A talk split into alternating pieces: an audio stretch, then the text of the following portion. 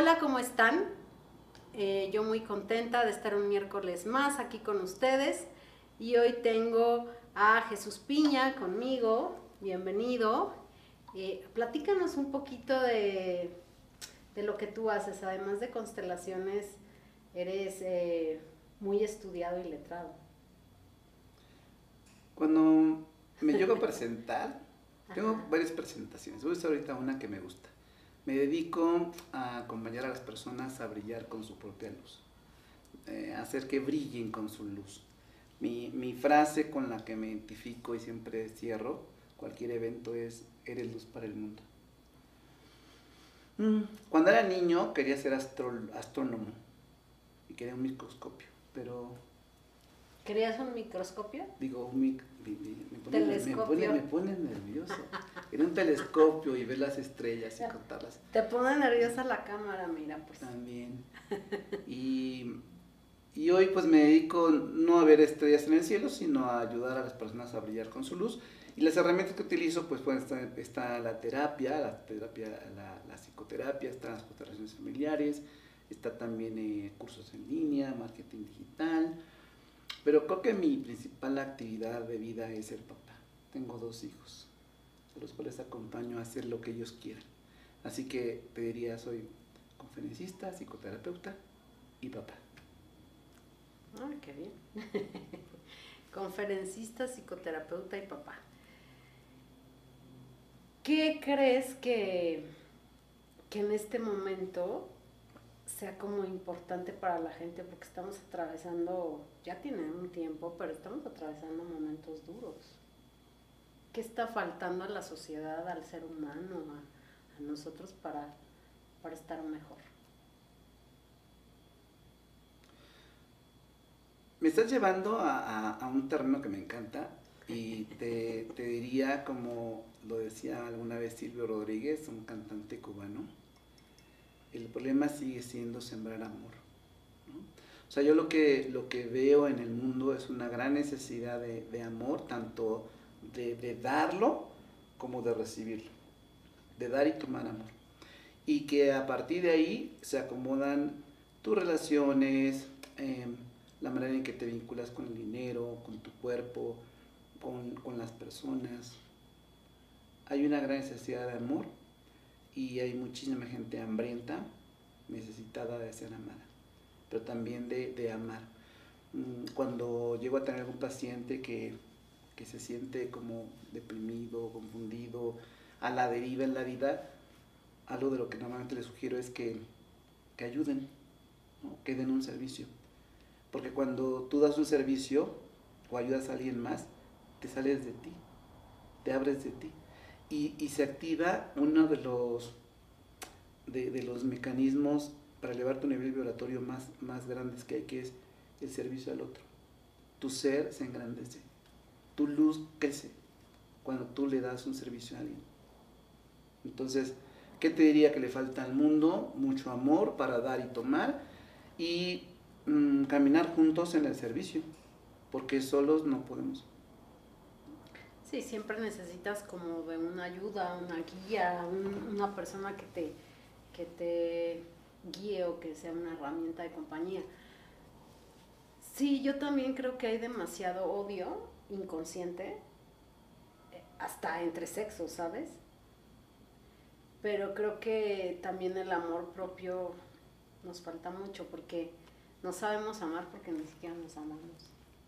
Hay una canción de Alejandra Guzmán poco conocida, porque no es muy comercial, que se llama Necesito amarme. No sé si la hayan escuchado. Dice, necesito amarme para amar a los demás. Necesito estar conmigo, escuchar a mi corazón y sé que puedo. Y una de las tareas que yo estoy haciendo justamente que las personas se encuentren con el amor de su vida y el amor de su vida son ellas. Es que tú puedes decir, yo soy el amor de mi vida. Yo soy mi fan número uno. Porque si me lleno de amor, entonces puedo dar amor. Claro, es que somos, somos el reflejo y damos lo que tenemos. Entonces, si estamos carentes de amor, pues no podemos dar amor. Por eso hay tanta dependencia, tanta, tanta toxicidad de pronto en las relaciones, me parece a mí, ¿no? Que, que hay que empezar a, a conectar con el amor interno, que además no nos enseñan, entonces te dicen, ámate a ti mismo, y eso como se come, ¿no? O sea, es bastante profundo y complejo y lo vas aprendiendo con la vida. O sea, te dicen, ámate, ajá, sí, me voy a ir a comprar unos zapatos o cómo es eso, ¿sabes? Entonces, es como todo un proceso de reconocerte y a partir de ahí, pues ya, permearnos de amor, pero pues creo que estamos en el intento todos, ¿no? Y que de ahí está surgiendo como, como esta parte y cuando platicábamos de qué podíamos hablar, tú me propusiste un tema que está muy padre, eh, porque ha habido mucha gente enferma eh, y yo creo que la enfermedad también es carencia de amor, de amor propio, pero no sé eh, cómo, cómo, cómo, tú lo tienes planeado, porque es el amor como mensajero del alma.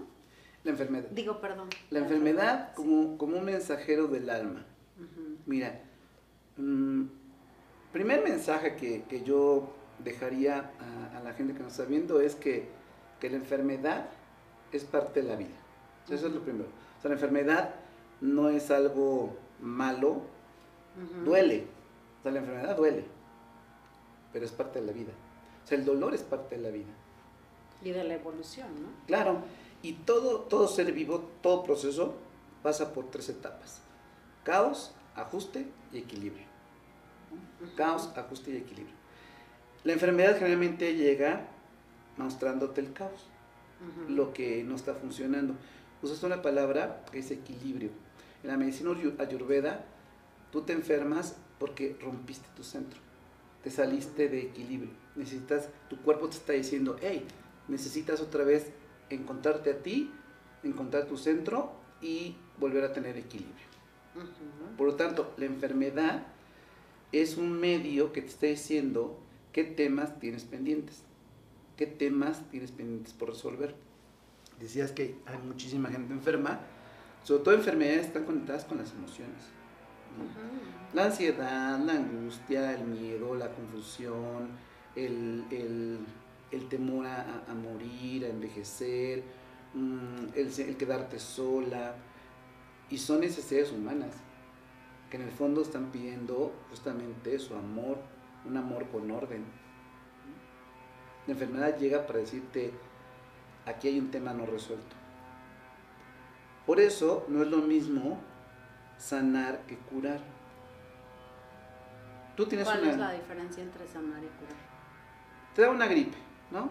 Estás resfriada, estás en tu camita, ahí moqueando todo el tiempo. Esos son los síntomas, dolor de cabeza, congestión nasal. Esa no es la enfermedad, ese es el modo en que tu cuerpo te está hablando, te está diciendo, Tania, te hace falta papacho, Tania, te hace falta descanso, Tania, baja el estrés, Tania, necesitas pedir ayuda, Tania, date permiso de ser vulnerable, Tania, necesitas dormir. Y entonces, cuando además del tratamiento médico le das a tu cuerpo lo que está pidiendo, entonces sanas. Curar es quitar los síntomas, quitar el dolor. Sanar es resolver el problema que está detrás de los síntomas. Y aplica igual que también con un cáncer, con una diabetes, con una hepatitis, ¿no? Claro que son enfermedades ya que ya tocan temas más complejos enredos que incluso pueden ser familiares, sistémicos. O sea, una, una enfermedad te viene a mostrar lo que no estás resolviendo o lo que tienes pendiente. Exacto. Siempre y cuando la escuches. Y aplica siempre. Sí, porque cuando la enfermedad empieza, empieza así, chiquita, con un síntoma leve. Y no lo pelas. Y entonces pasa el día siguiente y se empieza a crecer, a crecer, a crecer. Hasta que queda un momento en que pues, no le haces caso y te pega y te tumba. De muchas maneras. Incluso también se vale de accidentes. Los accidentes no son casuales. Que vas caminando y te caes o vas manejando y chocas, también tienen que ver con temas no resueltos a nivel emocional. Sobre todo con el manejo del enojo y la ira. O sea, porque hay muchos accidentes pequeñitos, ¿no? O sea, por ejemplo, hay gente que se cae muy fácilmente o que se pega muy fácilmente. Todo eso tiene que ver con cuestiones de enojo porque está interesante. No solo enojo, eh, habría que ver cada, cada caso particular. Lo que sí, para, para que un poquito empezaran a conectar con ustedes hacia adentro, pregúntense o pregúntate qué, de qué estás enferma ahorita o qué fue lo último de lo que te enfermaste. Y esa enfermedad te está diciendo que tienes un tema no resuelto con alguien de tu familia. Para hacerlo de manera más sencilla, es eh, Un dolor de cabeza. ¿Con quién te conecta Algo un dolor fácil. de cabeza? Ahorita a ti, de tu familia. El que te llegó primero. Pensé en mi mamá. Bien, pues ahí está. Por ahí, ¿no? Especialmente cuando contestas así, lo primero que venga a tu mente es por ahí, ¿va? Ah, entonces estamos inventando lo del dolor de cabeza, ¿no? Sí, sí, no lo he tenido. Pero lo que sí, por ejemplo, sí sufro mucho es del colon. Y el colon es una eh, eh, enfermedad hereditaria de mi abuela y de mi madre. ¿no? Entonces sí he trabajado la parte emocional de, ello. Porque, porque es muy interesante como mi abuela, este, con la demencia senil ya se le olvidó ya no le cae mal nada, ¿no? Entonces eso a mí me da como información muy importante de que esa enfermedad está reflejando algo a nivel sistémico. Sí, mira, estás dando ahorita muchísima información. La primera es que eh, no nos enfermamos por casualidad, la enfermedad forma parte de tu historia de vida, de tu historia familiar, de la relación que tienes con tu papá, con tu mamá, con tus abuelos, con tus hermanos, con, con tus primos, con tus tíos, tus tías, hasta con tus mascotas. ¿No? O sea, la, la enfermedad no llega sola, hay un contexto. La, la, la otra es, tú dijiste ahorita, no, no, mi abuela, ¿no? Tema con el colon. Mi madre, tema con el colon. Yo, tema con el colon. Eso se le llama buena conciencia. Es una expresión que se usa en constelaciones familiares. La buena conciencia es, si en mi familia todos son pobres y yo soy pobre, tengo buena conciencia. Hago lo que los demás hacen. Si en mi familia todos se enfermaron... Leal- lealtades familiares, ¿no? Es como... Eh, son lealtades invisibles donde tú repites el patrón de tu familia. Igual al revés, ¿eh? Por ejemplo, en una familia de ladrones, Pero pues generalmente los repetimos, más bien lo que, lo que vamos trabajando con la vida es como romperlos, ¿no? O, o de plano hay alguien que sí sale súper diferente al molde. pues más bien es como romper sin romper, ¿no? ¿Cómo ser tú? ¿Cómo ser yo? Ay, no, pero si son pobres hay que romperlo. Tal vez, Bueno, generar abundancia, ¿no? pues sería bonito. Porque lo estás mirando desde, desde, desde tu propia historia, ¿no? Entonces, de- desde lo que te enseñaron, te inculcaron, del nivel socioeconómico donde naciste. O, o- o también si todos se enferman, pues sería padre no enfermarse. O si todos son, vienen de adicciones, pues sería lindo no replicar eso. ¿Mm? Pues sí sería lindo que todo el mundo fuera feliz, pero el tema es que cuando llegas a este mundo, pues cada uno trae su plan de vida y ese plan es único y personal y entonces ese plan tiene una serie de temas que van desde salud, dinero, amor, relaciones y cada quien pues carga la cruz que puede, ¿no? o sea, la carga que le toca. Mira, eh, ayer eh, tuve una, trabajé una constelación con una chica, una señora, ¿no? Donde a los 12 años su mamá abortó y ya grande, el, el embarazo llevaba ya como cuatro meses y le dieron una bolsita al feto y la madre le pidió a la niña de 12 años que tirara, enterrara ese, ese, ese feto. Y la niña en su en su conciencia de niña, pues la enterró donde pudo. Y cuando regresó, bueno, resulta que pues había unos perros ahí comiéndoselo. Entonces, cuando escuchas esas historias tan trágicas, tan duras, dices tú, esta mujer de 45 años hoy vivió una experiencia tan traumática, tan dolorosa que le marcó la vida. ¿Por qué, por qué, uno diría, ¿por qué tanta injusticia, no? O sea, ¿a quién se le ocurre pedirle a una niña de 12 años eso? Cuando lo miras con ojos y con, con filtros mentales así de juicio, pues uno diría que, que, que mala mamá, ¿no? o el papá. Pero cuando lo miras con ojos sistémicos, con una mirada panorámica, te das cuenta que forma parte de su plan de vida. Y que gracias a ese destino trágico, ella después se volvió mamá de tres hijos. Hijos a los cuales trata diferente. ¿Sí me voy a entender? Sí, sí, sí, sí, sí. O sea, a partir de ese suceso, suceso traumático hay un, hay un hay una evolución, un aprendizaje, algo para ella también. Siempre y cuando quieras aprender. El tema es que cuando tienes la lección, muchas veces crees que aprendes, pero ahí vas otra vez. ¿no? Entonces, es, sí, la lección está siempre y cuando tú quieras aprender. Y eso está completamente relacionado a una enfermedad. Siempre. Entonces, una enfermedad te viene a mostrar un desequilibrio o un camino de vida, porque hay personas que, que terminan la vida con una enfermedad. Acabas de decir algo bien bonito y bien profundo. En el mundo hay solamente dos causas de muerte. Fíjate, hay dos causas de muerte, dos caminos por los que la gente se muere. Una de viejitos. Y la otra por enfermedad o accidente. Las que mueren de viejitos vivieron su propia vida.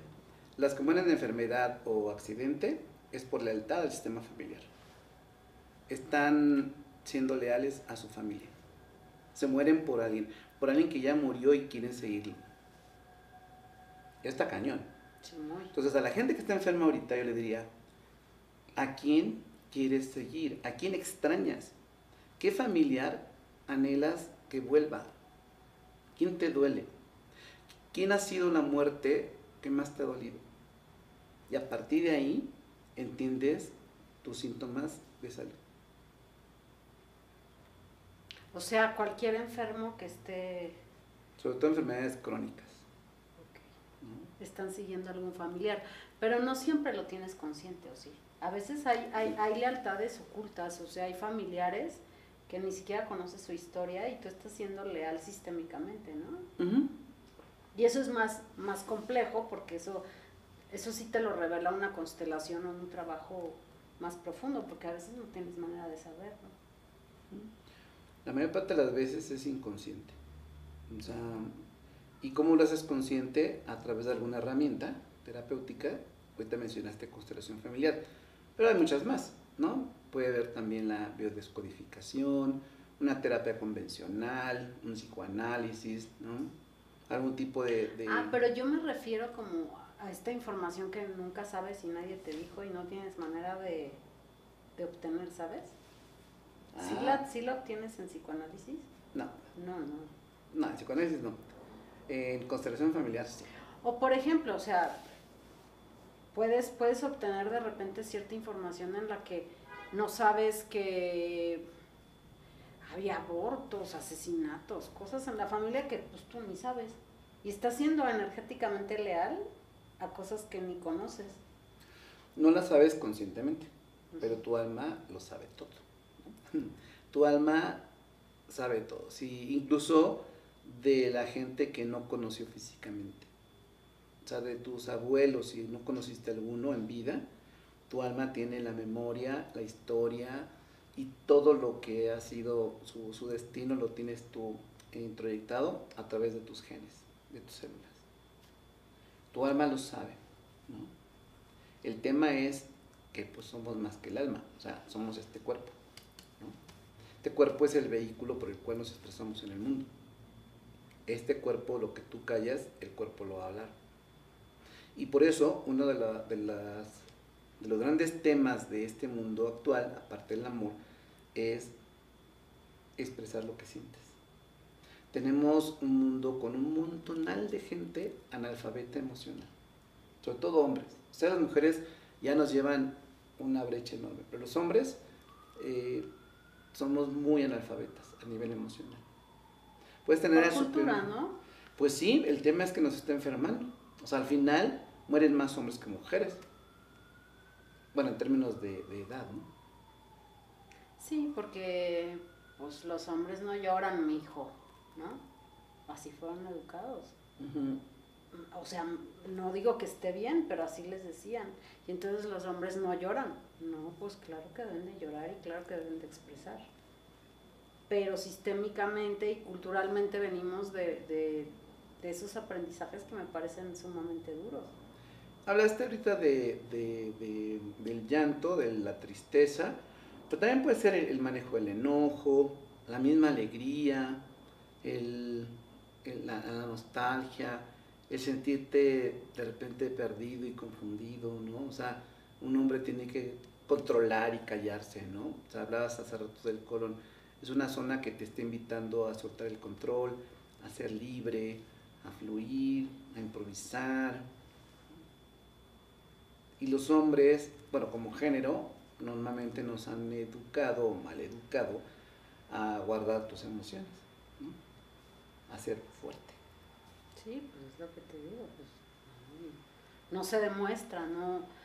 Además, eh, la vulnerabilidad es la fortaleza más grande. Lo que pasa es que la gente no lo sabe y no lo vive así. Pero cuando más vulnerable eres, más fuerte te vuelves. Y liberar el dolor y la tristeza te vuelve sumamente poderoso y fuerte. Lo que pasa es que tienes que atravesar la emoción, ¿no? O sea, a lo mejor en el momento en el que estás muy triste, pues estás con la energía baja, llorando. Pero eso no es debilidad. Al contrario, yo, yo estoy de acuerdo contigo. De hecho, tengo un curso que se llama El poder de, la, de ser vulnerable. Mm, las emociones no son buenas ni malas. Son agradables o desagradables. O sea, te duelen o no te duelen. ¿no? Y las que duelen están pues, pues muy estigmatizadas, muy tachadas, ¿no? que son básicamente tristeza, y, enojo. Entonces, no te enojes, no llores, aguántate. Mm, la tristeza está considerada como una emoción de gente que está deprimida o que no es optimista, ¿no? Entonces a mí esos rollos de, de, ser feliz, ser optimista y ver el lado bonito de las cosas, sí se me hace una jalada, porque al final es, la sombra es parte de la luz, la enfermedad es parte de la salud. La tristeza es parte de la vida, es una maestra. La tristeza te invita a mirar hacia adentro.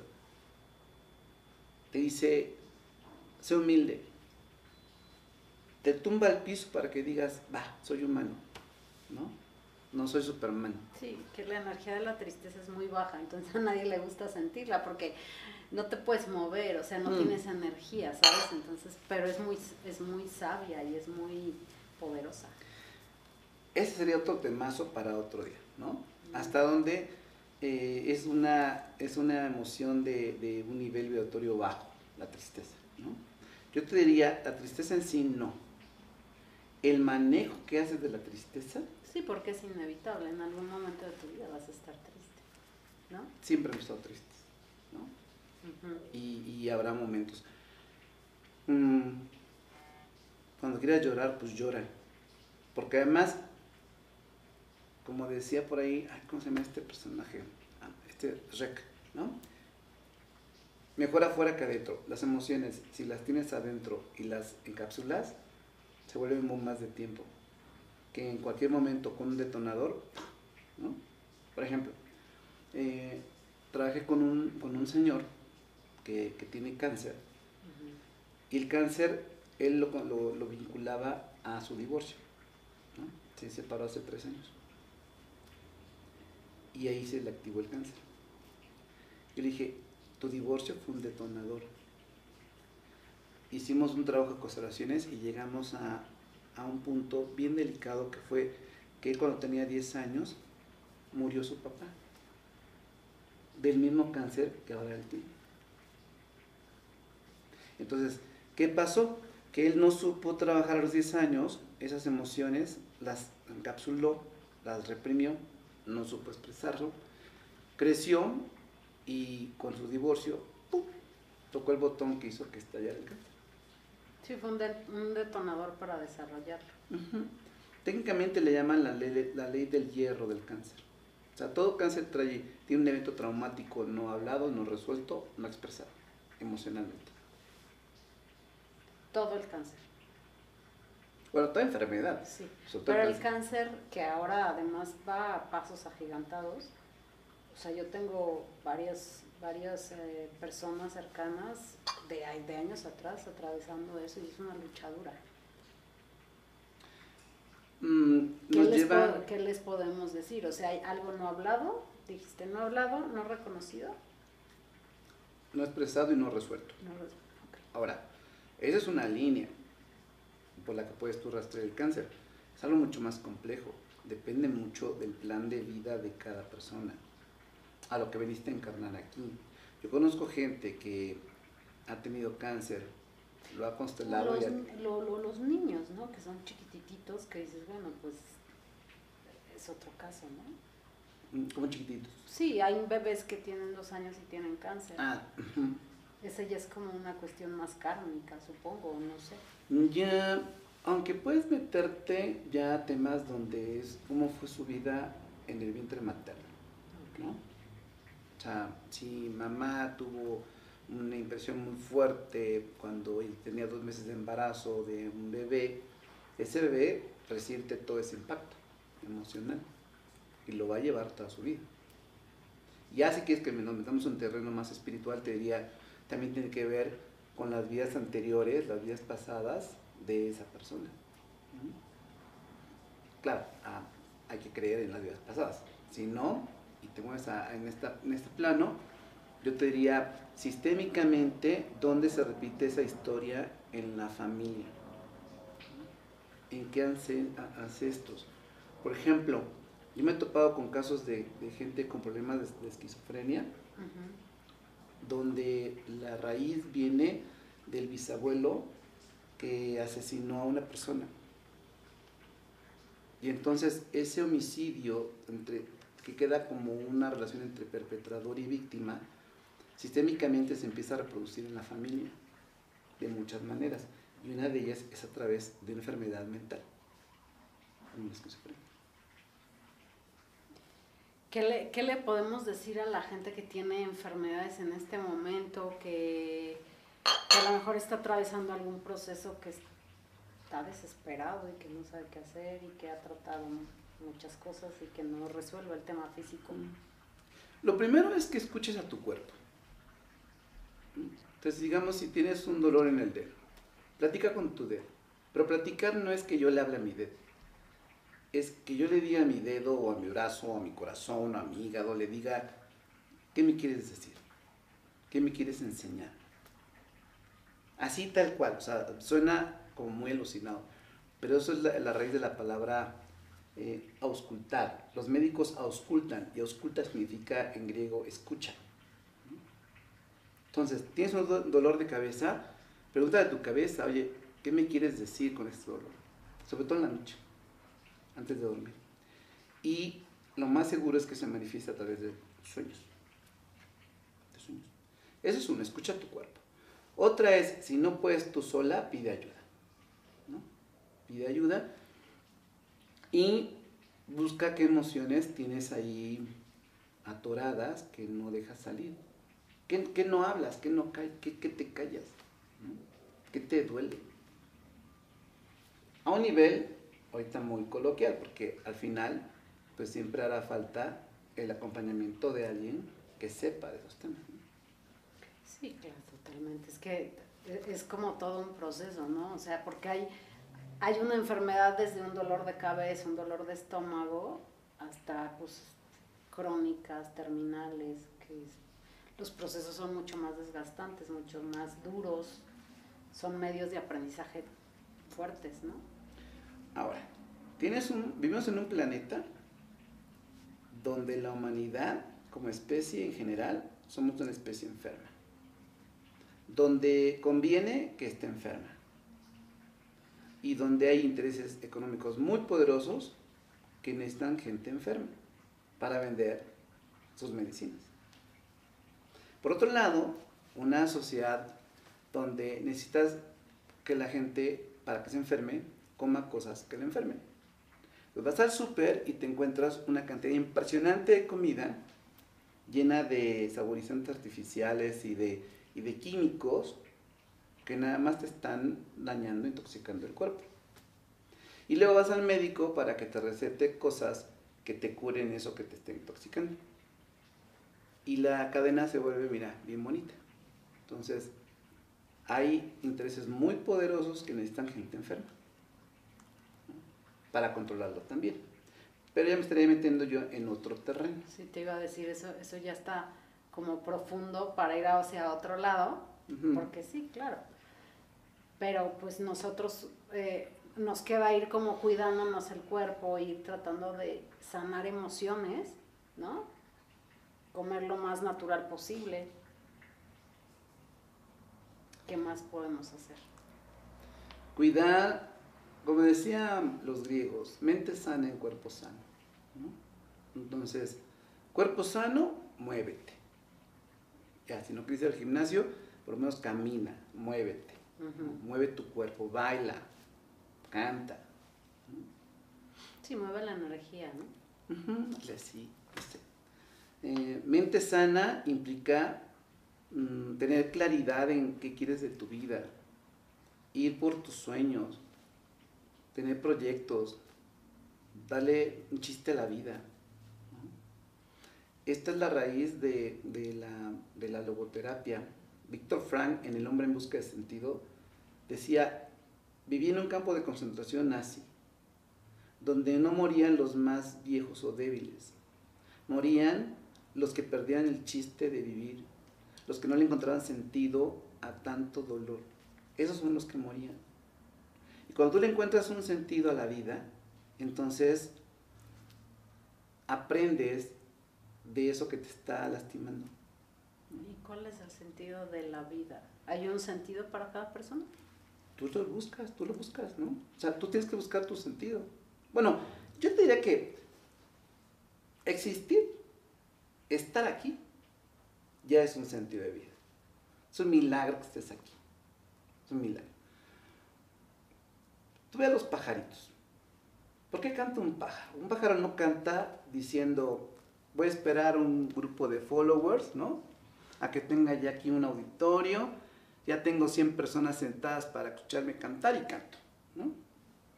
Y si cantan y le aplauden o no le aplauden, no le importa. El pájaro canta porque está en su naturaleza cantar. O sea, existir le da sentido a su vida, un perrito. Y yo como humano soy valioso por existir. El tema es que no me la creo. ¿no? Como que tengo que hacer algo para que yo valga. Para hacer y para existir. Tengo que hacer, debo tener, debo acumular, si no, no valgo. Y debo trabajar toda la vida para que un día diga, me jubilo para hacer lo que yo quiera de mi vida. Pues no. Por eso los bebés me encantan porque su ejemplo es, el bebé está cumpliendo su misión de vida por ser. Tiene hambre, llora, come, duerme, se ríe. Eso del sentido de vida, yo te diría, ya al existir y tomar conciencia de que estás aquí, de que eres tú, única y irrepetible, y tomar conciencia de eso, ya le da mucha luz a tu vida. Mucha. Y mucha salud. Sí, que eso es importante. Es que nos metimos en varios temas como complejos, pero creo que lo importante aquí es, eh, para los que nos estén viendo, que, tengan en cuenta que, que si rascan un poco en sus emociones, pueden encontrar también como salud, ¿no? Y, sanar ciertas cosas importantes, porque todo es un aprendizaje y creo que una enfermedad es un medio de aprendizaje y de evolución tremendo. Si lo sabes ver así. Mm. La enfermedad cualquiera tiene varios niveles de comprensión. El nivel más obvio es el nivel de los síntomas físicos, la parte del cuerpo que te, que te duele. Luego viene un, un, nivel que tiene que ver con tus filtros mentales. Todas las creencias y chaquetas mentales que te has hecho que están reproduciendo como un programa que el cuerpo se enferme. Por ejemplo, si mi mamá me decía, no te quites los zapatos porque te vas a enfermar. Eso es típico. Es una creencia mental. Sí. Pero de tanto que te la repiten, la programas. Entonces, ¿qué pasa? Me quito los zapatos, me enfermo, ya ves, me enfermé, ¿no? Se llama profecía autocumplida. Sí, te pueden decir, ves, te dije. Te vas a enfermar. ¿no? Si te mojas, te enfermas. Si tú te la crees y la compras, pues te vas a enfermar. Nivel de las creencias mentales. Luego un nivel que es el nivel emocional. Es una parte muy interesante porque es poco explorada por la gente, que es qué siento. Y aquí yo le, me preguntaba hace rato como qué decirle a la gente que quiera salud. Escuchar a su corazón. O sea, escuchar este corazón que desde, el- desde la neurocardiología está comprobado que el corazón piensa, tiene neuronas, decide, recuerda, actúa, pero no actúa si yo no lo dejo. Entonces, yo invito a la gente que nos ve a que le diga a su corazón, ¿sabes qué, corazón mío? Te doy permiso de expandirte, de hacer lo que quieras conmigo. Te doy permiso, corazón mío, de guiar mi vida. Te doy permiso. Hazlo. Yo no puedo solo. Y van a ver un milagro. ¿Cómo ves? Sí, sí, sí, me gusta, me resuena. El corazón no se equivoca. La mente sí, el corazón no. Que nada tiene que ver con la cursilería de que, ay, hay que ser sensibles o, o demasiado cursis. Pues no. El corazón no, no, no es cursi. No, el corazón es sabio. es sabio. Y es el primero que llega y el último que se va. Y el corazón está conectado a la intuición, ¿no? A la intuición, al cerebro, al otro gran cerebro que es el estómago, a, ese laboratorio increíble que es el hígado. Trabajan en, una, en un equipo tan, tan, una comunidad tan completa, tan armónica. Somos nosotros los, que dividimos a nuestro cuerpo.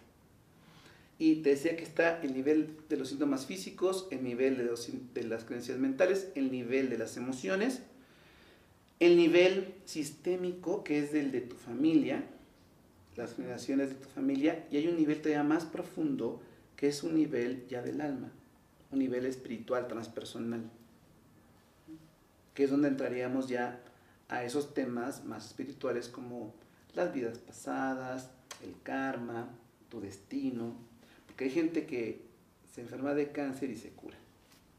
Hay gente que se enferma de cáncer, prueba 20.000 caminos científicos y alternativos y de todo mundo se muere. O con una comida. Hay gente que comió lo mismo y una se enfermó de estómago. Las demás no. Sí, claro. Ella se enfermó porque bajó su- sus defensas, permitió que entrara la enfermedad para aprender algo.